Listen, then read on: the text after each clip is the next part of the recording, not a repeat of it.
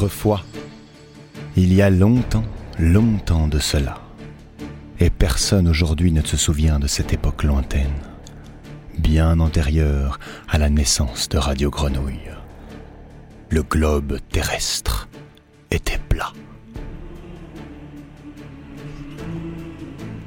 Par conséquent, ça n'était pas un globe, c'était tout au plus un disque. Les degrés de latitude n'existaient pas, et ceux de longitude étaient à peine tracés à la craie. On marchait dessus sans s'en apercevoir, car il n'intéressait personne. Le pôle Nord résidait à Bruxelles, et l'équateur du côté de Perpignan. C'était le bon temps.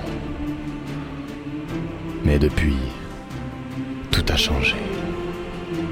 À une date qu'il nous est difficile de déterminer avec précision, on a éprouvé le besoin de chambarder les vieux règlements, et l'ancien disque terrestre, ne suffisant plus au bonheur de l'humanité, a été réorganisé en forme de boule, d'après les plans de M. Ptolémée. Sans doute croyait-on être plus heureux sur une boule. Notons seulement que de nos jours, il est devenu tout à fait impossible de se réfugier au bout du monde. Le monde n'a plus de bout.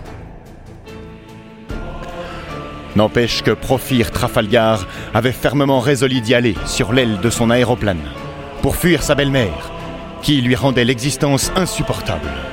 Aussi ça ne traîna pas. Un matin, Profir mit en marche les 8000 chevaux de son petit autobus hirondelle. Conduite intérieure, qui pourvu que le ciel ne fût pas trop encombré, pouvait faire du 1500 à l'heure en palier. Puis, ayant pris le volant, il s'envola sans dire bonjour à personne. Où allait-il? Droit devant, n'importe où. Là, ici ou ailleurs, cela lui était égal. Loin, très loin, très très loin de Madame Guimauve. Voilà où il allait. Le cœur soulagé, le visage épanoui, Monsieur Trafalgar, tout en fumant béatement sa pipe, franchit tel un météore des océans et des continents dont il ignorait le nom. Ça et là, des villes magnifiques, des sites gracieux ou sauvages et des petits trous pas chers où il devait faire bon vivre. Mais il poursuivait son chemin, parce qu'il ne se sentait pas encore assez loin de Madame Guimauve. Jamais assez loin de Madame Guimauve. Il lui souhaitait que la Terre mesurât 100 000 lieues de diamètre. Il n'eût même pas voulu s'arrêter à la 24,6,9 millième. Il lui fallait le maximum de fuite. Go ahead! Et éprenant toujours ses coursiers déchaînés, il survola insatiablement d'autres océans, d'autres continents, et encore des villes, et encore des petits trous, plus loin, plus loin, plus loin. Parfois, il avait bien envie de descendre pour acheter du pain, un camembert et un litre de vin en prévision de son dîner, mais cela lui mit en retard. Et d'ailleurs, son impatience fringale ne réclamait à bouffer que des kilomètres. La joie d'échapper à Madame Guimauve le nourrissait. La distance toujours plus grande qui le séparait de cette deux gènes abhorrée était comme une merveilleuse coupe d'ambroisie dont il s'enivrait.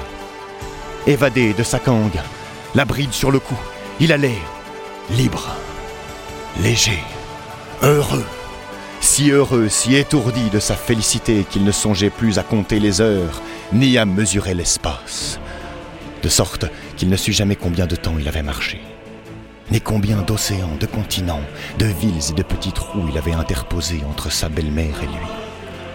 Ah, le beau, le délicieux voyage d'agrément. Mais tous les voyages ont un terminus. Profire Trafalgar eut un peu fatigué, aperçut enfin devant lui un gentil patelin dont le calme bonheur semblait l'inviter au repos et jugeant qu'il avait atteint maintenant un coin du monde suffisamment éloigné de Madame Guimauve, il crut pouvoir s'y abriter de confiance. Un instinct qui ne trompe jamais l'avertissait que cet asile de paix lui serait accueillant et qu'il ne trouverait que des visages amis. Il descendit du ciel avec le sourire et toucha bientôt le sol, parmi les boutons d'or d'une charmante prairie jouxtant un charmant cottage, d'où allait sortir à n'en pas douter une hôtesse non moins charmante.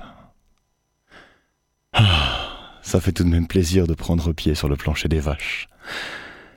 Mais à peine avait-il atterri qu'il demeura atterré, car il vit tout à coup surgir les yeux de la redoutable Madame Guimauve en personne. Le malheureux, il avait voulu aller trop loin, il avait fait le tour du globe, et c'était dans le propre sein de sa belle-mère qu'il revenait inconsidérablement chercher asile.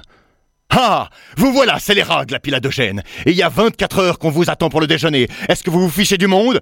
Voulez-vous rentrer à la maison, galopin? Et plus vite que ça Retrouver sa belle-mère devant soi alors qu'on s'évertue à la fuir éperdument depuis 24 heures, c'est vraiment une chose cruelle.